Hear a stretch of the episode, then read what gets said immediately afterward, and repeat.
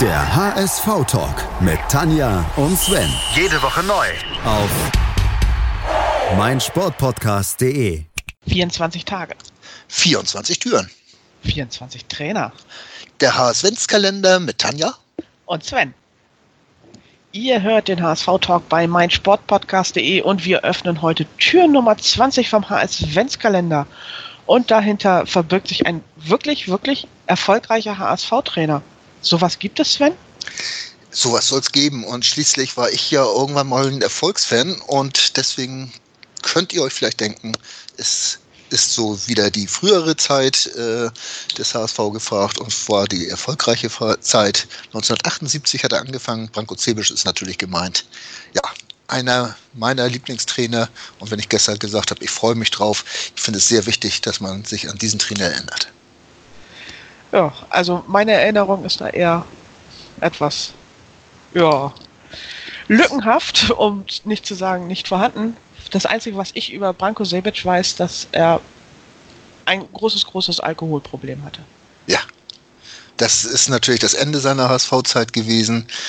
Ähm, man muss vielleicht, wenn man die, diese Branko Cebic-Zeit beim HSV ähm, Revue passieren lässt, nochmal dran denken, wie er gekommen ist. Vorher war Rudi Gutendorf Trainer, beziehungsweise ja nicht übermäßig lange.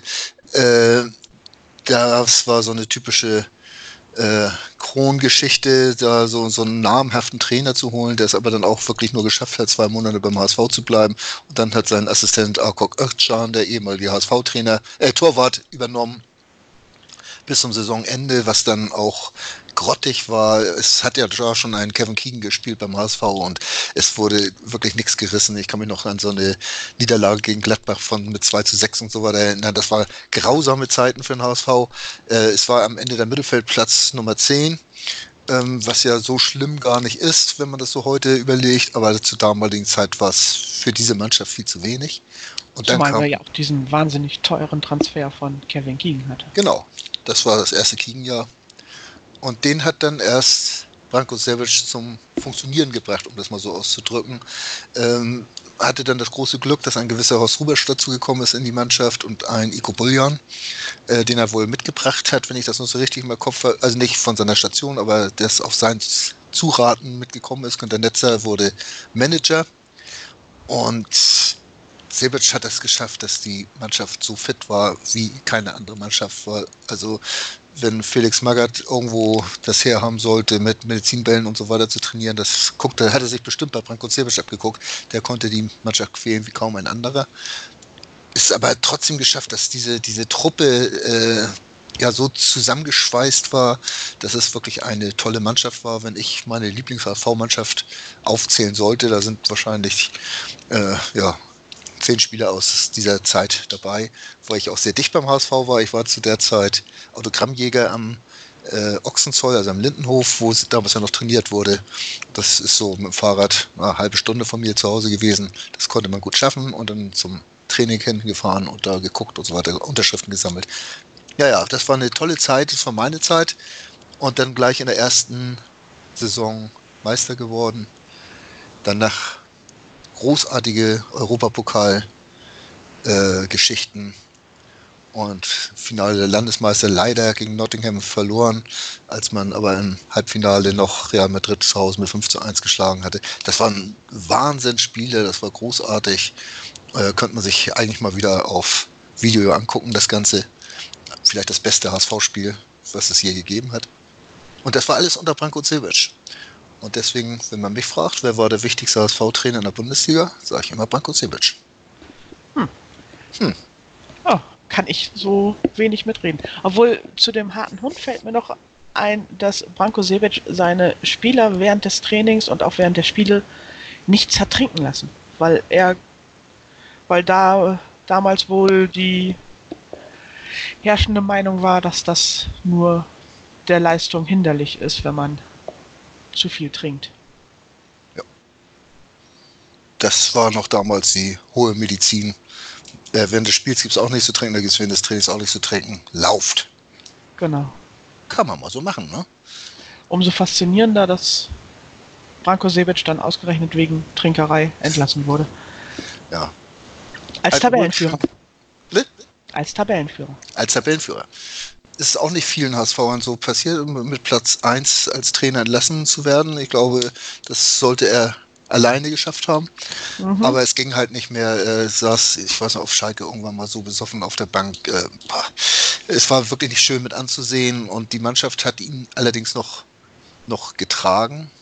äh, Eine ganze Zeit lang. Äh, Die wussten das natürlich schon länger, was mit ihm los war und haben ihn irgendwo noch, äh, ja, noch, noch am Leben als Trainer erhalten. Aber dann ging es immer, wurde es immer schlimmer und er ist halt mit dem Druck als Trainer nicht mehr klargekommen. Äh, was mich dann umso mehr wundert, ist, dass er in Dortmund und Frankfurt noch zwei äh, Trainerposten hatte. Aber er hat halt seine Alkoholkrankheit nicht mehr äh, in den Griff bekommen. Ja, leider. Leider.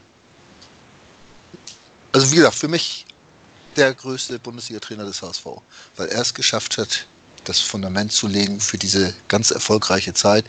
Wir hatten schon über Kuno Klötzer geredet, äh, der ja den ersten Europapokal-Sieg trainiert hatte.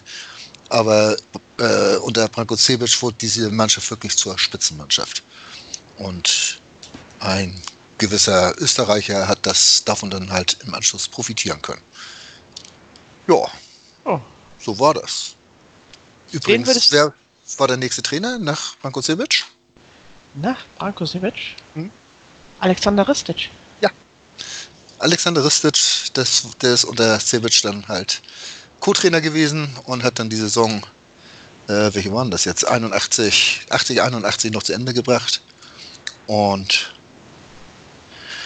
ja, wer dann Ja. kam, auch dazu werden wir noch kommen. Über Alex Ristic werden wir nicht weiterreden. Nee. Gibt keine So. Bonches. Das ist so Alex Ristic, ne? Der ist Ja. auch immer beigegangen, hat den vierten Offiziellen oder wem auch immer, hat er erstmal, oder den Linienrichter dann so auf seiner Seite, weil er irgendwann einen Lutscher gekriegt. Bonches. Fand ich immer süß. Ja. Branko Cebic, musst du noch zu Branko willst du noch irgendwas wissen zu Branko Cebic, so, wo ich dir aushelfen könnte? Äh, wie war denn das Spielsystem? Und taktisch? Taktisch. Taktisch hatte man noch Peter Nogli war Libero, Iko Bullion als Vorstopper dabei, Kals rechts, Hidian links und dann in der Mitte, es war sehr offensiv. Ne? Man muss sagen, teilweise Willi Reimann, äh, Horst Rubesch und Kevin Keegan zusammengespielt. Also das war eigentlich so die, die Stammformation und dann im Mittelfeld noch Magath, Memering dahinter und Jimmy Hartwig, darf man nicht vergessen, zu der Zeit. Und das, das war dann wirklich so, so ein 4-3-3 wo aber auch alle Mittelfeldspieler torgefährlich waren. Also Magath, Weißmann, Memering und Hartwig haben auch viele Tore geschossen. Memering war damals mein Lieblingsspieler übrigens. Also das war schon unheimlich offensiv, aber er hat es geschafft, dass diese Mannschaft so diszipliniert aufgetreten ist, dass sie auch nach hinten sehr wenig zugelassen haben.